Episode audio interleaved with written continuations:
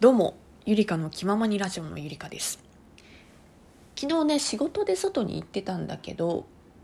なんか人がねちらほらいるようなところがあってなんだろうなって思って見てみたんよ。したらね近づいていくじゃん。ん？って思って。カンガルーがいました。カンガルーと豚がいてかねこう紐でつながれてたんだけどカンガルーこっち見てるし私もこっち見てるしみたいな。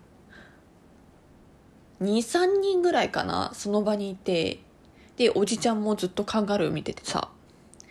であとねトイプードルいたんだけどトイプードルはただずっと豚を見ているっていう。でその場所がどこかっていうとたまたま通りがかった専門学校だったんだよね。その敷地内になぜかカンガルーと豚がいるっていう。このラインナップ何なんだろうなとか思いながら私ね23分ぐらいいましたけどカンガルーね可愛いね。よくさテレビとかで暴力的なカンガルーをよく見てみたもんだから結構な怖いっていう印象あったんだけど全然ゆったりと歩いていたしこちらを攻撃するようなそういった素振りはなかったから。意外と可愛いもんだなと思った。結構な至近距離でね見つめ合ってた。うんまあそんな感じでね動物のことをねまあ 図らずともカンガルーに出会った昨日の話なんだけどふとね動物園最近行ってないなと思ってで今こういったコロナの状況の中で動物園ってやってるのかなって思って調べてみた。そしたらね上野動物園とか多摩動物公園あと葛西臨海水族館もそうか。水族館であったりとか井の頭自然文化自然文化園だね、えー、こちらについては去年の12月26日から今年の2月7日まで休みみたいで緊急事態宣言の影響だね。で結構さパンダを見に動物園に行く人とかあとは心の休息のために動物園行くと行く人がいると思うからなんかね動物園禁断症状ってツイートで検索してみたら結構そういう感じでつぶやいてる人がいてそろそろ動物園行かないと禁断症状出るとかこんなパンダ見てないのは久々だって早く行きたいなとかそういったツイートを見ていたんだけど私はまあ、東京の府中市に住んでいたもんだから多摩動物公園っていうのは結構近くてあれって京王線っていう電車なんですけれども、まあ、そこから私の家からだと2本だね乗り換えればすぐ着いて電車の時間は30分もかかんないのかなって思うんだけどでそこによく行っていてで幼稚園の時のこ、えー、遠足とかもこちらの多摩動物公園に行ってたりとかしたので馴染みが深い動物園でございました。あとは上野動物公園。こちらもねパンダとか見によく行っていたし私ねレッサーパンダが好きでねまあ両方というかどこの動物園もレッサーパンダいると思うんだけどほぼほぼレッサーパンダ目的で行っていたっていう節がある。で動物園っていうのは、まあ、好きな方だけども自分から行くっていうのはあんまりしなくて。それこそデートとかおなじみじゃないですか。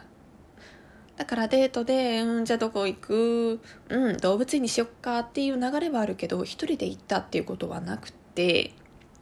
で正直言うと大学生で行った時にもちろんね動物界って楽しいんだけどもうーんなんかな飽きちゃったなっていうのがあったんですよ。正直ね。だから大学生とかって、まあ、私も特にそうなんだけど結構刺激的なところに行きたいなっていうのが思っていて動物園だとねちょっと物足りない感っていうのがあったあったんだけど社会人になってから思うのが結構さ社会人だといろんなものに囲まれて喧騒であったりとかストレスフルな生活にさらされるじゃないですか、まあ、そういうことが多い。っていうのであ大学生の私からしたらあんまりもうすぐ帰りたいなっていう思っていたところも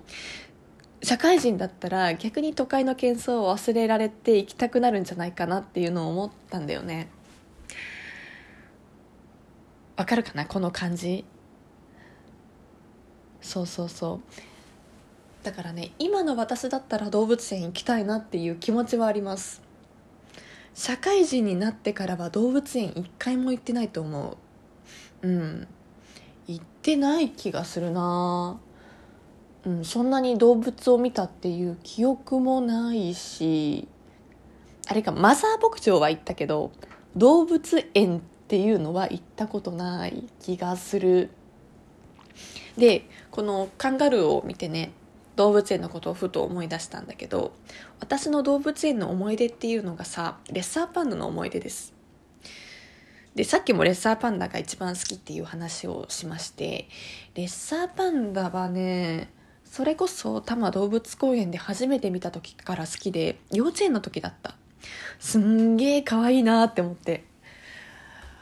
そこからハマったのとあとは私のおばあちゃんの実家にレッサーパンダのぬいぐるみが置いてあったんでそれを譲り受けたんですね。で一緒によく寝ていましたね。でそのレッサーパンダのぬいぐるみの思い出をしますと一緒に寝てたの。でずっと一緒に寝ていて多分よだれとかさそういうのもついてると思うんだけど私のお母さんがレッサーパンダのぬいぐるみを洗ったんですよ。で皆さんお気づきかもしれないんだけど、まあ、洗うとね縮まっちゃったんですね。で当時の私はなぜかレッサーパンダのぬいぐるみがないなと思って探していたんですよ。したらね夜だったね。ふと押し入れを開けたらさレッサーパンダのぬいぐるみが出てきてさちっちゃいの。ちっちゃいししぼんでるしで、え、こんなのレッサーパンダじゃないって思って、お母さんの元に行って、レッサーパンダのぬいぐるみを持ちながらワンワン泣いて、縮んじゃったって言ってて、すんごい泣いた記憶がある。マジで号泣して、すごい悲しかったんだよね。で、後から聞いたんだけど、お母さんも、やばいって思って隠したみたいなんだよ。でそれがバレちゃってすごい号泣するもんだから申し訳なくなっちゃったみたいで上野動物公園連れてってくれてでそこでレッサーパンダのぬいぐるみを買ってくれたっていう思い出がありますで私もね小学3年生の時だったかな。やっぱね私は気を使う女の子であったのでレッサーパンダのぬいぐるみは動物園の中でたくさんあったんだけど多分ね私が求めてない感じのレッサーパンダのぬいぐるみを持ってきたんですね。可愛い系な感じっていうのかな。結構さ動物にすごい似たぬいぐるみとかあるじゃん。当時持っていた縮んじゃったのがまさにそういう感じだったんだけど最初に持ってったのが可愛い感じのレッサーパンダでそしたらねお母さんは察してくれたのか「ゆりか本当にそれでいいの?」って「他にあるんだからちゃんと自分が好きなものを選んでください」って言ってくれたからあ分かったって言って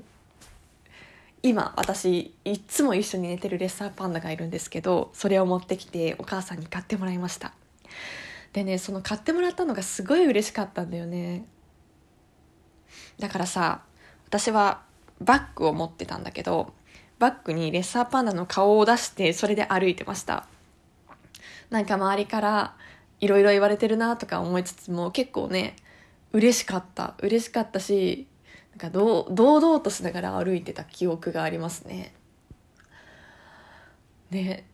ぬいぐるみちっちゃい事件からのねそのレッサーパンダということで私の妹もよく覚えてたみたい。ゆりかがめっちゃ号泣してんじゃんってね。言ってましたけれども。そうそうそうそう。まあねお母さん私がお母さんの立場だったらさそんな子供が大事にしているぬいぐるみを洗っちゃったら縮んじゃったっていうんでどうしようってなりますよね。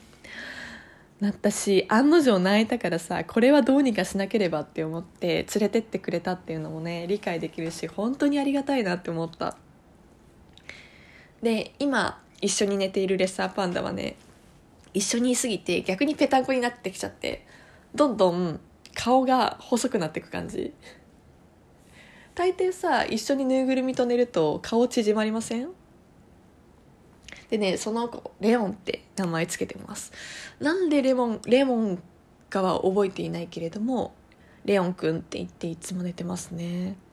そう、えー、そういうことでね、えー、ぬいぐるみのレッサーパンダのぬいぐるみのお話をさせていただきました。皆さんもねなんか動物園のエピソードとかありましたら教えてください。ね幼少期の思い出とかねこの時期とか結構思い出したりするんだけどね。うんいろいろあったなって思いますね。でこういう思い出はねどんどんどんどん思い出していきながらねこういうラジオでもお話ししていけたらなと思っております。でこのラジオが面白いなと思ったらリアクションボタン押し,、えー、押してください。あとはですねこのラジオフォローもできますのでよかったらクリップ登録お願いいたします。ツイッターもやってるのでぜひぜひフォローお願いします。今日も聞いてくれてありがとうございました。ゆりかの気ままにラジオのゆりかでございました。それではまたバイバイ。